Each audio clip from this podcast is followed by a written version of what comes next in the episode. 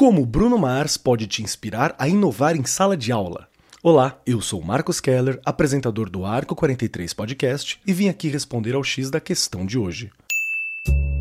Começa agora o X da questão.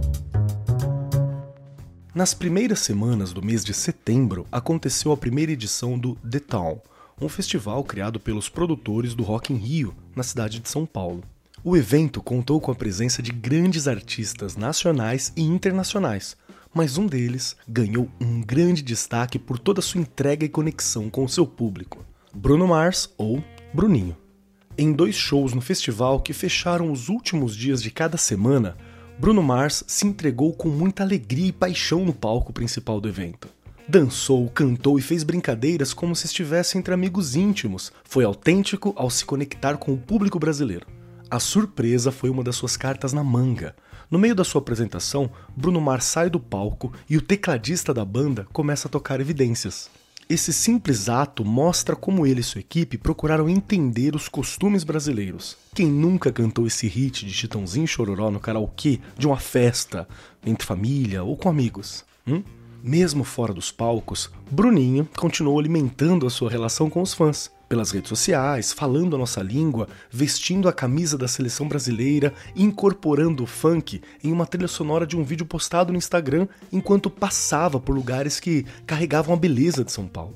Independente da diferença entre as profissões, em sala de aula é possível usar da autenticidade, criatividade e empatia, utilizadas pelo Bruno Mars para falar a língua dos estudantes. Para criar uma conexão mais profunda e verdadeira com seus alunos, tente aprender sobre o mundo de cada um, como a geração dele se comunica e se diverte, quais brincadeiras fazem parte do dia a dia da escola com seus colegas de classe, quais são os filmes e as músicas que os deixam mais animados. Levar músicas e shows que movimentam as suas semanas para a sala de aula também pode ser uma boa ideia para dar aulas de inglês, por exemplo.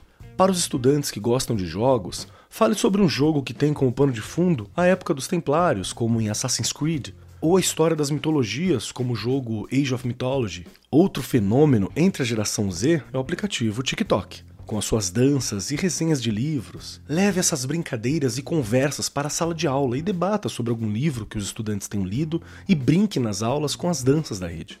Ao compreender cada detalhe sobre os jovens e crianças que frequentam a escola, tornamos seus processos de aprendizagem mais leves e descontraídos, favorecendo a absorção de informações e o bom desenvolvimento nas matérias mais desafiadoras. E isso é só um pouquinho do que a gente pode aprender com o Bruninho. Esse foi o X da Questão, as pílulas quinzenais do Arco 43 Podcast. O X da Questão, por Arco 43, o podcast da editora do Brasil.